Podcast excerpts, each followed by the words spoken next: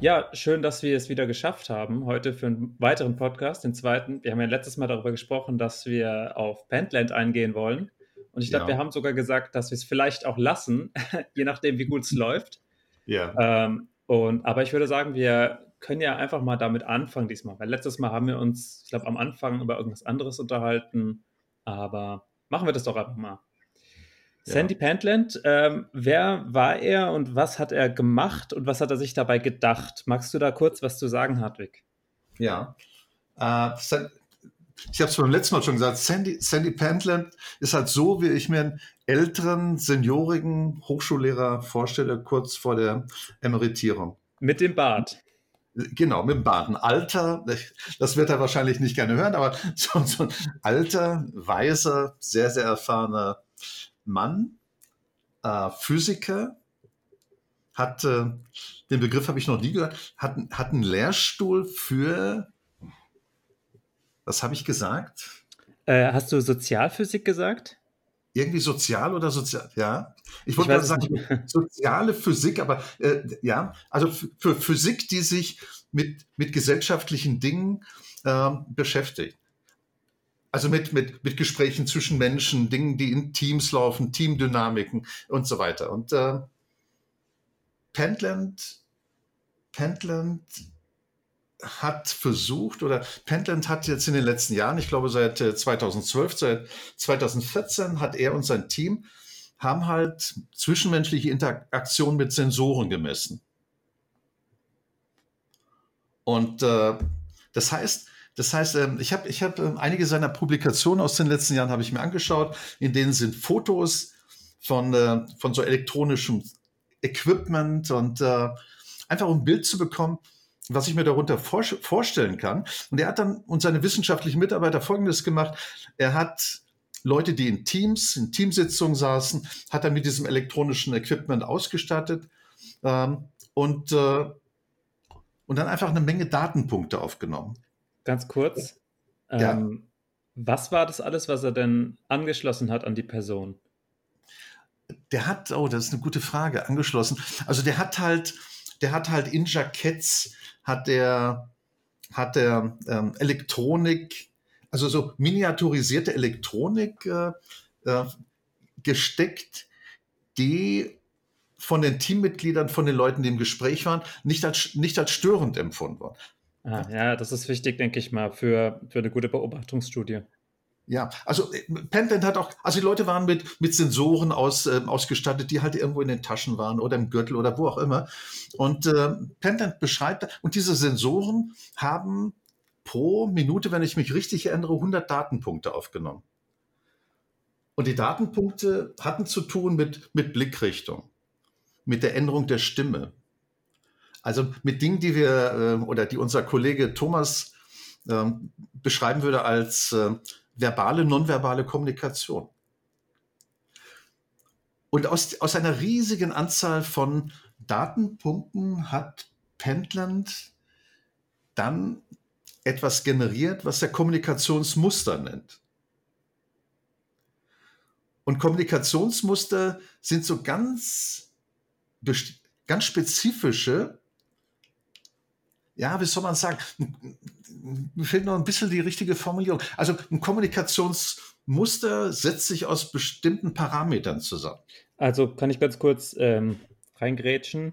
Ich Ja, natürlich. habe das jetzt so verstanden, dass er erstens als so eine Art Fitnessfunktion, um zu testen, also um er wollte hinterher rauskriegen, wie die Teams am Ende besser sind. Was heißt besser? Also was, wie misst man besser? Das hat er so gemacht, Ja, dass er, äh, ich glaube, letztendlich war es das Geld, was umgesetzt wurde, so wie ich das verstanden habe, in einem Team äh, von Callcenter-Mitarbeitern.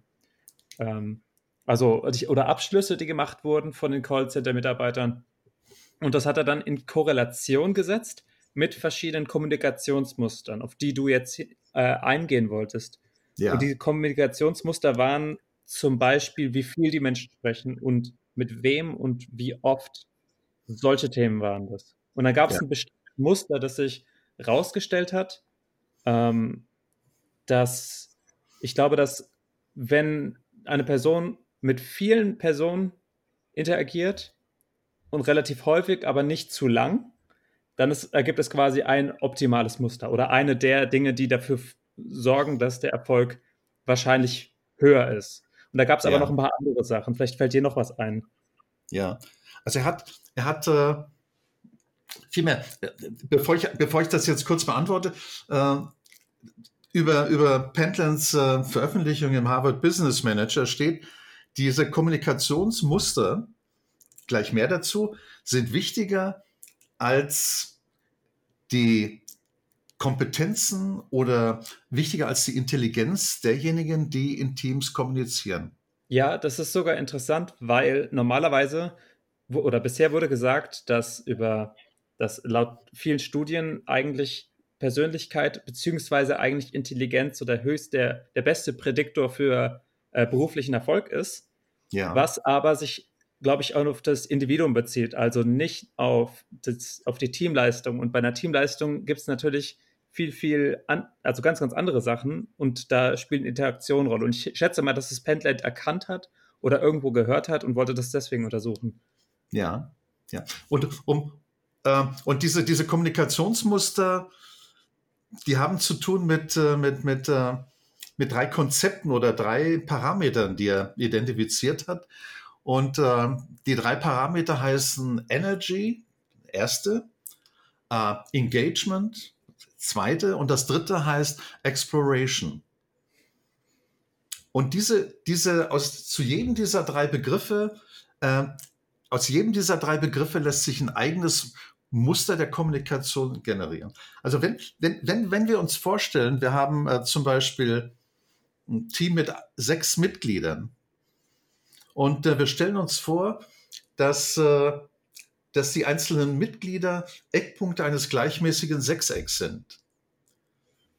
Und wir stellen uns vor, dass an den Eckpunkten des gleichmäßigen Sechseckes so kleine Kreise sind. Ja? Und jeder Kreis steht meinetwegen für Teammitglied A oder Teammitglied B und Teammitglied C. Dann bedeutet Energy, bedeutet die Energie, die jedes dieser Teammitglieder einbringt ins Team. Das heißt, wenn jemand, wie ich jetzt gerade, sehr viel redet, dann wäre der Kreis an der Ecke wäre sehr groß und Pentland hat in seiner Publikation die Farbe Rot dafür genommen. Und wenn jemand sich zum Beispiel okay. Nicht einbringt in das Team, dann der, hat er einen ganz, ganz okay. kleinen. Großer Kreis heißt, er bringt Kreis. viel ein, kleiner Kreis, er bringt wenig ein. Das heißt, es gibt manche, die machen mehr, manche, die machen weniger. Ja. Ähm, aber das bezieht sich auf auf, auf was genau? Also, was heißt sich einbringen? Ist das einfach nur was sprechen zu allen oder was war das? Ja, also nach meinem Verständnis heißt es einfach sprechen. Okay. Mhm. Das heißt, das heißt, wenn, wenn es in einem Team um irgendetwas geht, meinetwegen den, den, den Start in ein, ein Projekt, neues Projekt, wenn man so will, ist dann Energy ist so der ungerichtete Beitrag an Kommunikation zum Thema. Und wenn ich sage ungerichtet, dann gibt es natürlich auch einen gerichteten Beitrag und der heißt ja. bei Ihnen Engagement. Ah, okay. Der Gerichtete geht dann an eine Einzelperson. Ja. Okay, also kann ich es nochmal ganz kurz zusammen, also was heißt zusammenfassen? Ja. Um, weil ich glaube, das ist wichtig, dass man das genau versteht. Das, die Energie ist der Gesamtbeitrag von gesprochenem oder zu allen beigetragenen und das Engagement oder du nennst es Engagement ist so das Untereinander innerhalb von einem Team. Und ich habe jetzt auch noch gefunden, dass Pentlet rausgefunden hat über diese Studien, dass gerade Führungskräfte oft erkennen, dass sie dominieren. Sprich, dass die ganz, ganz viel, jetzt bei der Energie gesehen zumindest, ganz, ganz viel beisteuern und alle anderen eher weniger oder eher die Zuhörer sind oder die passiven sind. Aber ja. zu den, also zu den Ergebnissen würde ich sagen, kommen wir später, aber grundsätzlich, das ist nicht, was man möchte. Man möchte, dass sich alle äh, gleichmäßig ungefähr ein, einbringen. Ja. Also wenn, wenn, wir, wenn wir uns nur auf diese beiden Begriffe äh, Energy und Engagement äh, konzentrieren, dann lassen sich folgende Kommunikationsmuster daraus äh, generieren. Also einfach mal unter der Annahme, wir sind sechs Teammitglieder, es können auch acht sein, aber mal angenommen, es seien sechs, dann haben wir, dann haben wir sechs Kreise an den Eckpunkten des gleich, gleichmäßigen Sechsecks. Und, ähm, und die Größe der Flächen dieser Kreise sagen etwas über die Energie der einzelnen Teammitglieder aus, die, die, äh, die sich einbringen. Jetzt kann es sein, dass nur ein Kreis sehr, sehr groß und sehr rot ist und die anderen Kreise existieren gar nicht. Das ist ein bestimmtes Kommunikationsmuster und das spricht dafür, dass einer die Gespräche dominiert. Was, welche Konsequenzen das hat, äh, welche Rückschlüsse das auf den Führungsstil äh, zulässt, das sind, das sind andere Dinge. So, wenn jetzt, wenn jetzt zwei das Gespräch dominieren, dann hätte man zwei Kreise, vielleicht sind die gleich groß, groß oder etwas unterschiedlich groß. Ähm, Pentland sagt, ideal für, jetzt sind wir ein bisschen, ist ein bisschen ein Vorgriff auf, auf das Resümee. Pentland sagt, das ideale Kommunikationsmuster bezüglich Energy sieht so aus, dass alle Kreise, alle Energy-Kreise gleich groß sind oder gleich klein. Das klingt fast schon ein bisschen spirituell. ja, das ist richtig. Ja, das ist richtig. Also es geht, es, es, sollte kein Kommunikationsgefälle geben. Also alle hm. sollten hm. gleich einbringen, gleichermaßen einbringen. Das würde man in, der, in so einem Bereich Kommunikation würde man, würde man das vielleicht so, oder hätte man bis, das bis Pentland hätte man gesagt, äh, dieses Bild steht für eine gute Kommunikation und gute Kommunikation steht für Kommunikation auf gleicher Augenhöhe. Und gleiche Augenhöhe bedeutet, all diese Energy-Beiträge, diese Flächen sind ungefähr gleich groß. Und, und Pentland sagt dann im Resümee seiner Publikation, äh, es ist viel besser, wenn all diese Kreise etwas kleiner sind, aber gleich klein, als wenn ein oder zwei Kreise sehr, sehr groß sind, die anderen sehr, sehr klein sind. Das, das ist, äh, das ist so eine Interpretation äh, von, von Kommunikationsmustern. Ich habe hab ein bisschen Problem mit ähm, Pentlands Schlussfolgerung, muss ich ehrlich sagen, weil das klingt für mich so, als würde er jeden Menschen unter einen Hut stecken wollen. Oder als würde er sagen, dass wenn jeder Mensch ungefähr gleich ist und sich entsprechend ungefähr gleich einbringt, dann ist das Resultat besser. Aber die Menschen sind ja unterschiedlich. Die wollen das ja teilweise überhaupt nicht. Manche wollen sich ja nicht so viel einbringen, manche wollen sich viel mehr einbringen. Ja. Und vielleicht sind diejenigen, die sich nicht so viel einbringen, auch daran interessiert. Oder sie mögen es, kürzere Beiträge zu haben, sowohl zu sagen als auch zu hören weil die Informationsdichte denen zu gering ist, wenn jemand nur am Labern ist und, ja. und wenn dann noch jeder so viel labert, dann ja. kommt ja gar nichts mehr rum. Also mir wird es ein bisschen auf den Keks gehen, muss ich ehrlich sagen, wenn die ganze Zeit jeder irgendwie was beiträgt. Die Frage ist natürlich, wie viel ist gut, ganz am Ende. Ähm, ich weiß nicht, ob er da auch was zu gesagt hat. Ich glaube schon, das würde ich nochmal nachschauen. Ähm, aber ich finde, das sollte man ein bisschen differenziert betrachten. Ja, also ich stimme, ich stimme dir, ich stimme dir zu. Ähm, ich, kenn, ich kenne wenige Leute, die, die hören aufmerksam zu. Und äh, ich erinnere mich an den ehemaligen Gesamtbetriebsrat-Vorsitzenden von Böhringer, der, der, der verstand es, das war eine ganz unscheinbare Person, aber der verstand es, in der Betriebsversammlung Tausende von Leuten äh, zu begeistern. Und ich habe ihn irgendwann mal gefragt, wie er das macht. Und der Wolfgang hat gesagt, äh, wenn ich nichts zu sagen habe, halte ich das Maul. Ja, sehr gut. Wenn ich was zu sagen habe, dann sage ich etwas. Ja. Und äh, also ich stimme dir zu. Hm, mir fällt ein, in dem Harvard-Artikel von Pentland gibt es gibt's, äh, einen interessanten Hinweis. Und zwar, wenn, wenn wir uns vorstellen, dass wir ein Team entwickeln wollen, dann würden wir das Team mit Sensoren aus, ausstatten und dann käme so ein erstes Kommunikationsmuster bezüglich Energy käme zustande. Und Pentland sagt, die Grafik zu dem Bild wird dem Team dann vorgestellt und dem Team wird bewusst gemacht, wie die, wie die Energy zwischen den verschiedenen äh, Teilnehmern ist. Und wenn alle sagen, das ist okay, dann ist das okay. Ah, ja, ja, okay. Also Sie können einfach selbst reflektieren. Da heißt es nicht, ja. optimal ist, wenn jeder gleich viel sagt und das wird dann gemessen ja. und so optimiert, ja. sondern es geht schon ein bisschen darum, dass man einfach nur die Richtung, die aktuell eingeschlagen ist, vielleicht ein bisschen mehr in Richtung, hm, alle bringen sich ein bisschen mehr Richtung gleich viel ein. So verstehe ich ja. das jetzt. Ja. Mhm. Also es geht dann, wenn man so will, es geht um Awareness, dass, dass jemand, der, der gerne und gut redet, dann zum Beispiel dieses Bild äh, wahrnimmt und einen ganz, ganz großen Kreis und vielleicht sogar erschrickt und sagt, wow, es tut mir echt leid. Also vielleicht sagt er das auch nur zu sich selbst und sagt, okay, ich will in Zukunft äh, will ich mich vielleicht ein bisschen zurücknehmen? Oder jetzt sind wir dann bei Engagement, ja, also bei dem, bei der, bei der äh, gerichteten Kommunikationsenergie oder der wird sich vornehmen, immer wieder Kollegen und Kolleginnen im Team gezielt anzusprechen und dass er halt sagt, äh, äh, Paul, was hältst du eigentlich davon? Ja, ja der, die Führungskraft kann ja dann eigentlich sozusagen als, als ein, hier, Pentland beschreibt es als charismatischen Mittler. Ja. Ähm, ja. dafür so agieren. Das ist ja eigentlich relativ sinnvoll. Ist die Frage, ob, wenn nicht, wenn alle davon wissen, es nicht sogar besser ist, wenn jeder so ein bisschen die Rolle vom Mittler einnimmt. Ich weiß nicht, ob sowas funktioniert, ehrlich gesagt. Es kann sein, dass es besser ist, wenn es die Führungskraft macht. Ähm, aber das wäre mal was, was man testen könnte. Ja. Ja, also ich kann mir auch gut vorstellen, also, also wenn, wenn, wenn man das Glück hat, dass man eine Führungskraft als charismatischen Mittler hat, super. Äh, aber charismatische Führungskräfte sind nicht so, so dicke gestreut. und äh, deswegen, also es ist sicher gut, eine Alternative zu haben. Und die Alternative könnte heißen, dass man dann verschiedene Rollen innerhalb des Teams äh, verteilt, die, die sich aus dem Kommunikationsmuster ableiten lassen. Also, dass einer meinetwegen die Rolle hat, immer wieder mal anzustupsen, dass man, dass man Kollegen und Kolleginnen namentlich anspricht. Das heißt, der kriegt mehr oder weniger tatsächlich die Aufgabe, das zu machen, meinst du?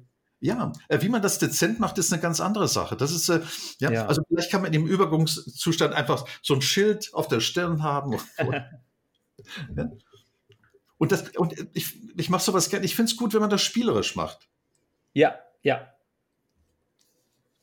Und nochmal, wir haben halt, nochmal, Pendlens äh, äh, Kommunikationsmuster setzen sich zusammen aus, aus dieser Energy, aus diesen Kreisen an den Eckpunkten äh, eines Vielecks. Und äh, nochmal mit der Information, die sollten halt alle gleich groß oder gleich klein sein, idealerweise. Und das Zweite ist, äh, Engagement stellt er grafisch dar als, als Linien, die Eckpunkte miteinander verbinden. Und wenn es da, wenn es da eine gerichtete Kommunikation meinetwegen von Team, Teammitglied A zu e, e gibt, aber relativ selten, dann wäre das eine dünne Linie. Und wenn es eine intensive Kommunikation zwischen A, Teammitglied A und B oder A und C gibt, dann wären das ganz, ganz dicke Linien. Und bezüglich dieser Linien gilt das Gleiche. Äh, die sollten halt, die sollten halt gleich verteilt und ungefähr gleich stark sein. Und der Zweck, ah, dahinter, ja. und der Zweck dahinter ist der gleiche wie bei Energy, dass man sagt, die Gruppe soll sich das Muster anschauen und sagen, ist das okay oder ist das nicht okay. Du meinst, wenn jetzt die äh, Person, wenn jetzt Person A nur mit Person B spricht, aber nicht mit Person C, ähm, dann ist vielleicht die Energie hoch von A, weil ja. trägt, äh, spricht ja viel, aber es ist vielleicht schlecht, weil die Person nicht mit allen gleichmäßig viel spricht, ungefähr. Ja. Okay. Ja. Mir fällt also, noch was ein. Bitte. Ähm, weil wir es, ich glaube, es könnte so rüberkommen, so rüberkommen, dass die, dass je mehr Energie und natürlich aufgeteilte Energie, aber je mehr, desto besser. Aber so wie ich das verstanden habe, kam beim Resultat raus, dass mehr Energie nicht unbedingt besser ist, ja. wenn nicht auch das Engagement besser, also besser verteilt ist. Sprich, wenn du sehr, sehr viel sprichst, dann muss auch dieses sehr viel Sprechen besser aufgeteilt sein, sonst kriegst du sogar ein sehr, sehr schlechtes Ergebnis am Ende. Das ja. kam auch bei raus. Ja. Das heißt, wenn nur eins, wenn nur einer der Werte hoch ist, also entweder Engagement, also viel mit allen sprechen, aber die Energie niedrig, das bringt halt nichts. Ja. Äh, und umgekehrt genauso. Also wenn sehr, sehr viel gesprochen wird, aber nicht aufgeteilt, dann ist es auch nicht besonders gut. Ja. Pendlet, Pendlet gibt auch, äh, du, hast, du hast zu Beginn gesagt, hast du dieses Fallbeispiel des Callcenters äh, erwähnt. Ja. ja. Jetzt weiß ich nicht, ob seine Studien zuerst waren das Callcenter, aber wie auch immer. Ähm, er hat den Auftrag, die, die Leistungsfähigkeit eines Callcenters zu verbessern. Und ähm, seine Empfehlung an den Leiter des Callcenters, ich glaube mit, mit, mit einigen tausend Mitarbeitern, scheint, scheint unglaublich trivial. Und zwar hat Penland empfohlen, dass, dass all die Mitarbeiter im Callcenter, die miteinander zu tun haben, meinetwegen durch Schichtwechsel, was auch immer, äh, dass die alle zur gleichen Zeit eine Pause machen sollten. Weil sie dann die Möglichkeit haben, sich informell auszutauschen. Das heißt ja, ganz kurz äh, informell, heißt was genau? Heißt das inhaltlich über, über Ihren Job, was Sie aktuell machen, oder es kann das auch Freizeit, können es auch Freizeitthemen sein? Ja, also das kann auch äh, aus meinem Verständnis also vor allen Dingen so Persönliches sein. Ah, es wird ja gar nicht gemessen, worüber gesprochen wird, ne? Nur wie ja. und ähm, ich glaube, wie oft mit wem oder so. Ja. Pen Pentland hat zu den beiden Dingen, äh, bevor ich weitermache mit dem Callcenter, Pentland hat äh, zu diesen beiden Begriffen Energy und Engagement, hat er, hat er noch ein drittes Konzept entwickelt, das heißt Exploration. Und Exploration, ich sage das jetzt langsam, kann, damit man sich so auf der Zunge zergehen lassen kann. Exploration ist die ist das Engagement, also die, die Kommunikation zwischen aber nicht einzelnen Personen im Team, sondern zwischen verschiedenen Teams.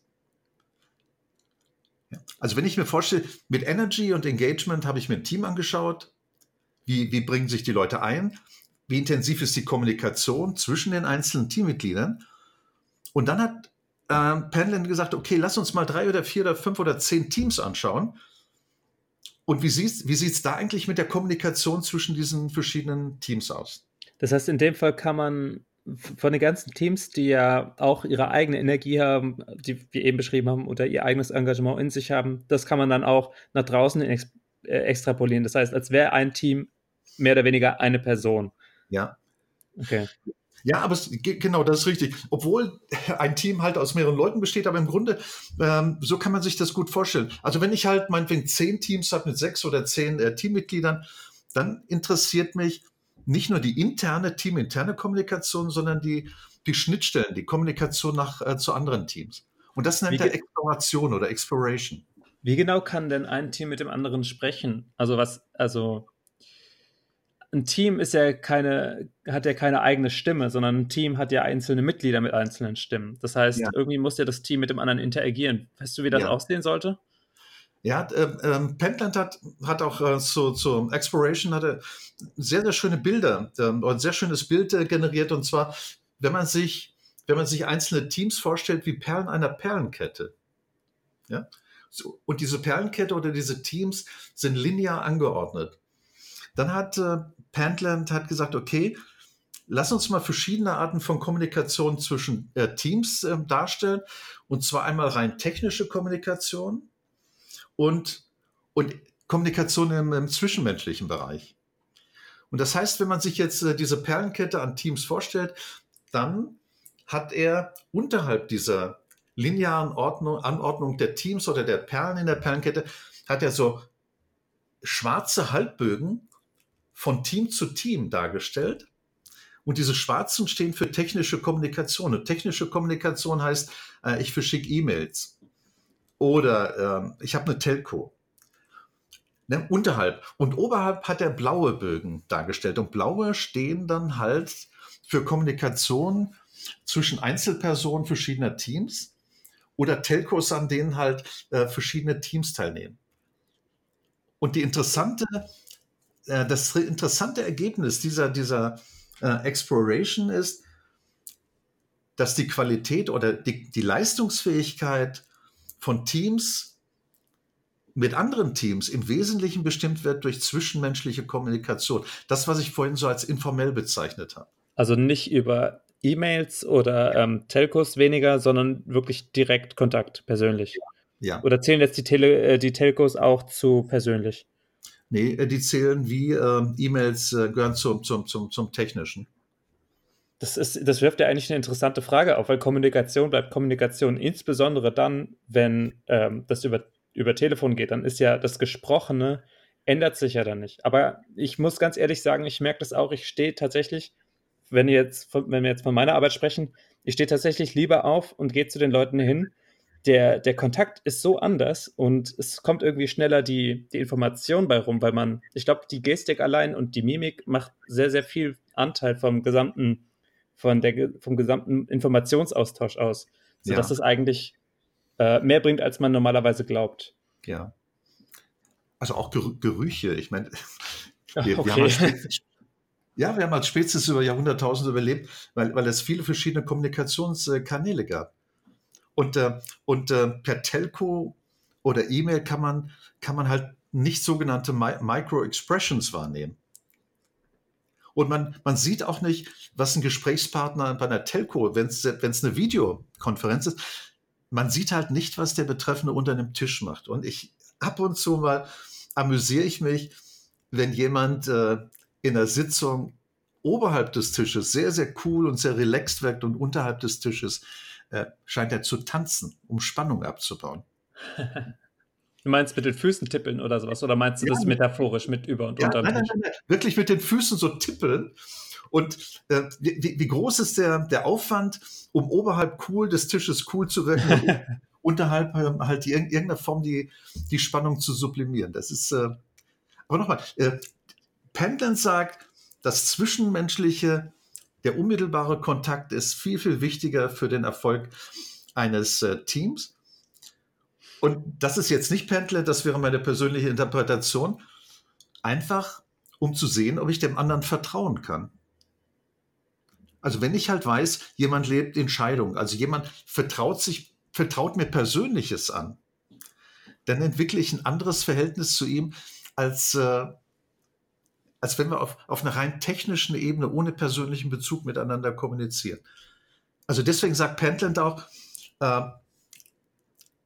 also erstmal bezogen auf, äh, auf die Callcenter, alle, die miteinander zu tun haben, sollten zur gleichen Zeit Pause machen.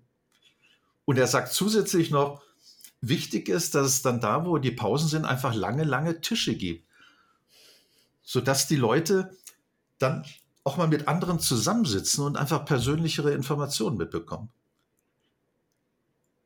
Hast du schon mal, hast du schon mal von Mystery Lunch gehört? Nee. Das ist also Mystery, ist klar, mysteriös und Lunch wie Mittagessen. Ähm, Da geht es darum, dass, das habe ich, das ich erst vor kurzem gesehen, es geht darum, dass Mitarbeiter andere Mitarbeiter beim Mittagessen treffen, die sie noch gar nicht kennen. Okay. Das heißt, die werden, die werden irgendwie über, sagen wir, über die Organisation selbst, also über die Firma, ähm, einander zugewiesen über Zufallsprinzip und dann unterhalten sie sich einfach über irgendwas. Und das ist so eine der Methoden, die ich glaube genau auf sowas abzielt. Ich könnte mir vorstellen, dass das daraus entsprungen ist, ähm, ja. ohne jetzt die Pausen exakt anzugleichen, angleichen zu müssen oder sowas mit, mit jedem. Und wenn man dann jedes Mal beim Mittagessen jemand Neues hat, dann könnte sowas ähnliches entstehen. Ja, ja, ja. Ja. Und wenn man dem Ganzen dann auch noch so einen spielerischen Anstrich gibt, äh, kann ich mir vorstellen, entsteht eher sowas. Du hast beim letzten Mal bei unserem ersten Podcast äh, von, von, von Organisationsseele gesprochen. Was, ja. was immer auch eine Seele äh, sein mag.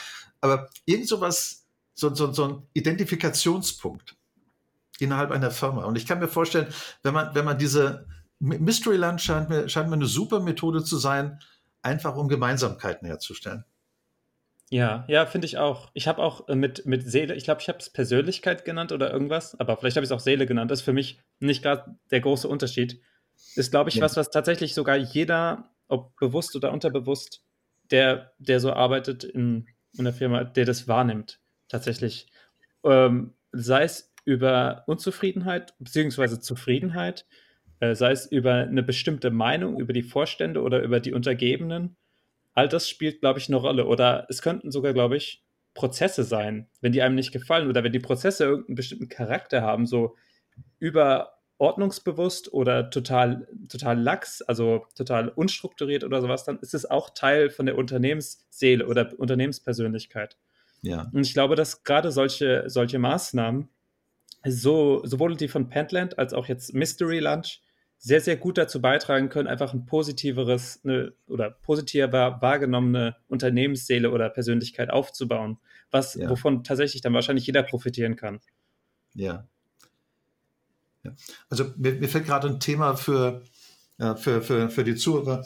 Ähm, Robin und ich haben so eine kleine Liste mit äh, Themen für die nächsten Podcasts. Mir fällt, mir fällt jetzt äh, fällt spannendes Thema ein. Du hast gerade Stichwort Prozess genannt. Ähm, ich kann mir gut vorstellen, dass wenn ich, äh, wenn ich über, über diese Perlen, wenn ich nochmal an die Perlenkette erinnern darf, dass die einzelnen Teams auf dieser Perlenkette oder dass die Perlenkette halt einen Prozess darstellt und dass die einzelnen Perlen halt Teilprozesse sind. Und dann könnte es einen Teilprozess geben, Forschung, einen Teilprozess Entwicklung, Teilprozess Produktion und so weiter und so fort. Und äh, klassischerweise, wenn Unternehmensberatungen unterwegs sind, dann analysieren sie solche Prozesse unter rein betriebswirtschaftlichen Gesichtspunkten. So, das war jetzt die etwas längliche Einleitung. Und warte, warte, warte, warte. Ganz kurz, was heißt unter betriebswirtschaftlichen äh, Gesichtspunkten? Was, was fällt da alles jetzt drunter in dem Beispiel? Ja, da fällt drunter, fallen äh, meinetwegen die Kosten darunter oder die Durchlaufzeiten. Mm, okay. Also okay. klassische äh, betriebswirtschaftliche Größen. Und äh, ich kann mir sehr gut vorstellen, dass man, also wenn man solche, solch, eine, solch einen Gesamtprozess, äh, den nennt man auch Wertschöpfungskette, wenn man sich den anschaut, dass man dann, dass man den Kommunikationsprozess durch diesen gesamten wertschöpfenden Prozess, dass man den einfach so ein bisschen rauszieht als Prozess oberhalb des rein betriebswirtschaftlichen äh, äh Wertschöpfungsprozesses. Und dass man dann, dass man dann bei diesem Kommunikationsprozess sagt, wo, wo entstehen eigentlich Hoffnungen, wo entstehen Ängste, äh, wo, wo bringen die, die organisatorischen Einheiten, Klammer auf äh, äh, Forschung, Entwicklung, wo bringen die viel Energie ein? Wo gibt es zwischen äh, verschiedenen organisatorischen Einheiten äh, sehr, sehr starke Kommunikation? Also zum Beispiel, ich habe ich hab lange in der Forschung gearbeitet und wir Forscher mochten Verkäufer nicht. Wir haben Verkäufer immer für Schwätzer gehalten und wir haben die Kommunikation mit den Verkäufern auf Minimum reduziert. Und die Verkäufer hatten umgekehrt das Bild, sie verstehen, was die Kunden wollen und die Forscher verbraten einfach nur Geld. Und das war deren Argument, mit, mit den Forschern und Entwicklern relativ wenig Kommunikation zu haben. Also ich finde es spannend, das Pentland-Modell dann mal auf eine Wertschöpfungskette eines Unternehmens zu projizieren und, äh, und die Begriffe Energy und Engagement und so weiter äh, dann nochmal ein bisschen, bisschen intensiver drüber zu reden. Ja. Das okay, cool. Ja, ähm, ich weiß gar nicht, was ich sagen soll. Ich bin gerade ein bisschen overwhelmed. Ähm, mir ist eben noch ein Thema eingefallen. Also hast du sehr, sehr, sehr schön zusammengefasst, finde ich. Mir ist eben noch ein Thema eingefallen. Das ist schon ziemlich lange her und dann hast du geschwätzt und geschwätzt. Nichts gegen dich. Aber ähm, da kam ich nicht dazu, das zu fragen. Und zwar hatten wir es von dem charismatischen Führer. Ist jetzt ein bisschen ja. off-topic, aber naja, auch nicht wirklich. Was, äh, bist du schon mal jemandem begegnet, wo du gesagt, gedacht hast, wow, Wahnsinn, was ein charismatischer Mensch und äh, vorzugsweise auch jetzt in der Führung? Es gibt von ja, die Frage ist an mich adressiert. Mir fällt ein Zitat ein von Peter Drucker, das so der, der, der Großmeister über fast ein Jahrhundert im Bereich Führung. Und äh, der hat die Diskussion um das Thema, eine jahrzehntelange Diskussion um das Thema, welche Eigenschaften haben eigentlich Führungskräfte, Top-Führungskräfte, hat Peter Drucker mit dem Satz beendet, also es gibt viele, viele Schulen, was Führungskräfte haben, zielorientiert und, und so weiter. Und Peter Drucker hat dann die Diskussion, und all diese Modelle hatten, haben völlig unterschiedliche Eigenschaften aufgeführt. Und Peter Drucker hat die Diskussion dann nach vielen Jahrzehnten beendet und hat gesagt, äh, alle Top-Manager, die er kennt, haben alle eines gemeinsam. Sie sind nicht charismatisch. Ja, okay. Ah ja, inter interessant eigentlich. Eigentlich ist es ja so das typische Bild, was man, also was ich jetzt auch tatsächlich von einer äh, guten oder besonders erfolgreichen Führungsperson so im Kopf habe. Ja. Ich frage mich, wie es dazu kommt, dass man sich da so täuscht. Vielleicht sind es, ich könnte mir vorstellen, dass es so die großen Persönlichkeiten sind, die man, die man jetzt per Heuristik mit seinem Gehirn auf einmal äh, in, den, in, den, in den Geist kommen lässt. Und da denkt man zum Beispiel an Menschen wie Steve Jobs oder Elon Musk, und ja. dann hat man natürlich automatisch diese Figuren im Kopf und das sind natürlich welche, die unheimlich charismatisch sind. Aber wahrscheinlich sind die erfolgreichen Führungspersonen in Teams oder sowas im Durchschnitt gar nicht so, naja, unglaublich charismatisch, wie man, wie man normalerweise glaubt. Aber das ist auch gut, weil das nimmt eigentlich ein bisschen die, die Last von Führungskräften, wenn die das wissen, wenn die jetzt sich die ganze Zeit nur darüber Gedanken machen, wie können sie charismatischer werden, ja. dann können sie das ab sofort lassen, weil das sind vielleicht einfach nicht die Qualitäten, die man braucht, um gut zu führen. Ja. Wobei ich mir auch vorstellen kann, äh, Führungskräfte, die wirklich charismatisch sind, machen sich keine Gedanken darüber, äh, wie sie wirken, äh, Mm, wie sie charismatisch können, sondern, sondern äh, die sind halt, ich vermute fast, das ist deren Natur. Das, aber ich kann mir vorstellen, das äh, Thema Charisma ist so spannend, dass ich will jetzt nicht alles abschieben in den nächsten Podcast, aber ich kann mir gut vorstellen, das ist ein super Thema für einen der nächsten Podcasts. Ja, ist keine schlechte Idee, finde ich. Da kann man auf jeden Fall viel drüber sprechen. Ja, das ist richtig. Auch sowas Führungskräfte, ah, ich, ich will auch nicht zu viel vorraten, aber ganz ehrlich, ich finde, wir sollten uns jetzt nicht zurückhalten und irgendwie Themen nicht ansprechen. Deswegen, das ist auch blöd für die Zuhörer. Ja. Was Ja. mir noch eingefallen ist, falls es äh, jemanden interessiert bezü bezüglich der Führungskräfte, ich denke mal, dass wir mit dem Podcast ein bisschen auch diese ansprechen wollen. Ähm, vielleicht vielleicht werden es viele, vielleicht auch nicht. Ähm, aber was interessant ist für die, die welche werden wollen auch oder schon sind, es gibt stabile Persönlichkeitseigenschaften, also die Big Five. Ich weiß nicht, ob du jetzt davon schon weißt ähm, oder wie viel du davon gehört hast. Das sind die am besten validierten Persönlichkeit, es ist am besten validierte Persönlichkeitskonstrukt, das äh, die Psychologie hervorgebracht hat. Das ist der Neotest. Das ist der Neotest, nicht? Äh, Neo-PI, irgendwas, Ja. ich weiß gerade nicht mehr, genau. Ja. Ähm, und da kriegst du die Eigenschaften Offenheit für Erfahrung, ähm, Gewissenhaftigkeit, ähm, was war das? Ähm, Verträglichkeit, Neurotizismus und Extraversion. ja. Und da ließen sich sehr, sehr, sehr stabile, aber nicht extrem starke Kor äh, Korrelationen zwischen Erfolg in der Führungskraft Ja. und den Big Five feststellen. ja. Das heißt, wenn du jetzt einen Test machst in Big Five und du kriegst einen niedrigen Wert bei Neurotizismus, einen hohen bei Extraversion, einen hohen bei Offenheit für Erfahrung, einen hohen bei Gewissenhaftigkeit, was war das letzte? Einen hohen bei nee, Verträglichkeit, glaube ich, ist egal sogar. Ja. Ähm, dann hast du statistisch gesehen bessere Chancen, eine gute Führungskraft abzugeben. Und Intelligenz natürlich. Die zählt auch zur Persönlichkeit, wenn auch nicht zu de der Persönlichkeit in den Big Five. ja. Aber das finde ich ganz interessant, also dass man das tatsächlich messen kann. Aber wie gesagt, die Effekte sind nicht so extrem stark. Ja. Äh, Mir, mir fällt gerade, also wenn wir schon, äh, wenn wir schon so eine thematische, eine thematische Sau rauslassen, dann fällt, mir, fällt mir da auch noch ein Stichwort ein. Äh, Und zwar heißt es Charisma und Psychopathie. Oh, Es gibt, äh, es gibt äh, in Oxford oder Cambridge gibt's äh, gibt's äh, einen Lehrstuhlinhaber, der heißt Kevin Dutton, Dutton. Und Kevin Dutton hat äh, forscht seit einigen Jahren über positive Psychopathen. Und äh, er hat da sehr schöne Bücher darüber geschrieben. Es gibt auch tolle äh, YouTube-Clips zu dem Thema. Ähm, Kevin Dutton sieht so ein bisschen aus wie so ein, so ein Rockmusiker und eine Mischung aus Rockmusiker und Psychopath, aber vielleicht, vielleicht, äh, vielleicht ist das einfach so sein Brand. Was er aber sagt, um, äh, um, um, den Link herzustellen zu dem, was du, ähm, Robin, gerade gesagt der sagt, also erstens, äh, Psychopathen sind Menschen, die, da gibt es so eine, so eine Psychopathy-Checklist von 1 auf 20, 20 äh, ist, ist so der höchste Grad an Psychopathie. Also so ein richtig lupenreiner Psychopath, PCL 20, der hat null Emotionen, der hat eine extrem hohe Risikoaffinität, der hat halt auch keine Angst. Und der hat begnadete Fähigkeiten, andere Menschen manipulieren zu können.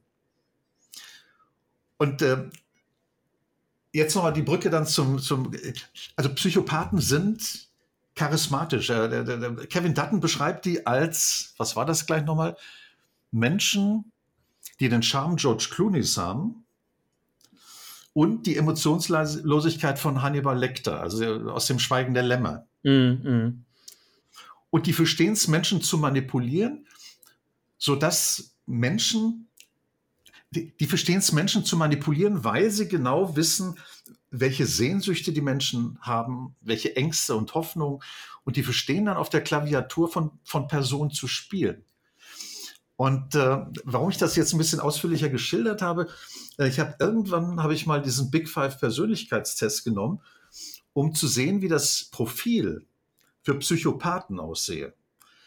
Und äh, Hannibal, äh, Kevin Dutton hat gesagt, Psychopathen, Psychopathen sind das Vorbild für karrierebewusste äh, Manager. Das heißt, Leute, die im Top-Management, der Anteil an Psychopathen im Top- Top-Management äh, ist ungewöhnlich hoch. Also er hat äh, herausgefunden, ein bis zwei Prozent der Menschen generell sind Psychopathen und äh, im Top-Management ist der Anteil 14 mal so hoch. Wahnsinn, das hätte ich nicht gedacht. Ich habe tatsächlich ähm, mich damit ein bisschen beschäftigt. Mit, also einmal ein ehemaliger Psychologieprofessor hat mir erzählt, ich weiß nicht, wo er das her hatte, aber er war sich sehr sicher, dass er von einer relativ, relativ jungen Studie gehört hat, dass Psychopathen jenseits von dem Alter von 40 fast gar nicht existieren. Okay. Weil das wohl, ähm, das, ich, will jetzt, ich will jetzt nichts Falsches sagen, das ist aus meiner Erinnerung, müsste man nachschlagen, aber ich glaube, es war, dass die Amygdala nicht ausreichend entwickelt ist. Ja. Jetzt im, im jüngeren Stadium und sich bis dahin aber dann quasi hinterher entwickelt. Also die, die kommt nach, okay. sozusagen. Und dass es dann ähm, nicht existiert. Aber was ich auch glaube, ist, dass Psychopathen sagen wir, die sind so geboren, also tatsächlich rein genetisch sind es Psychopathen, dass ja. die ja von Kindheit auf sehen, wie alle anderen Empathie und so weiter empfinden und deswegen das lernen müssen, um überhaupt zu, um überhaupt zu überleben. Ja. Und dass die diese Fähigkeiten aber behalten und dann nutzen können. Ja. ja. Verstehst du? Ja. Ja, also das, äh, also mal die Frage zum Thema Charisma. Äh, also der, der Anteil charismatischer Persönlichkeiten unter Psychopathen ist besonders hoch und äh, äh, insbesondere unter positiven Psychopathen. Was ist das? Positive, das ist ein Begriff von Kevin Dutton. Positive, es gibt positive Psychopathen und negative Psychopathen. Äh, Psychopathen haben das Profil, über das wir gerade gesprochen haben, äh, geschrumpfte Amygdala oder ist gar nicht da und, und hohe Manipulationsfähigkeit, hohe Risikoaffinität. Und wenn äh, und Psychopathen können entweder zu, zu Serienmördern werden, dann, dann bezeichnet die Kevin Dutton als negative Psychopathen. Oder sie können eine Top-Karriere machen, dann äh, bezeichnet er sie als positive Psychopathen. Und der Unterschied, sagen wir die, der Unterschied in der Prägung, mal abgesehen von, von, von genetischen Dispositionen, sind, sind die familiären Verhältnisse. Psychopathen, die zu Serienmördern werden, äh, stammen in der Regel aus, aus deprivierten Verhältnissen, aus der Unterschicht. Und äh, positive äh, Psychopathen, die, die positive Psychopathen werden, die stammen halt aus, aus dem Groß, zum Beispiel aus dem Großbürgertum und haben halt andere Möglichkeiten gefunden, äh, ihre, ihre, ja, sagen wir, ab, ihr, ihre abnormen Neigungen äh, zu kanalisieren. Also ich will das jetzt nicht äh, irgendwie schlecht reden, was dieser Mann da, ähm, wie, wer war das, der mit den Büchern, der die gemacht hat, der die geschrieben hat darüber? Äh, Kevin mit Vornamen und Dut ja. Dutton, D-U-T-T-O-N. Ah, Kevin Dutton, ja. ja. Ähm, will ich jetzt nicht schlecht reden, aber so rein, hm.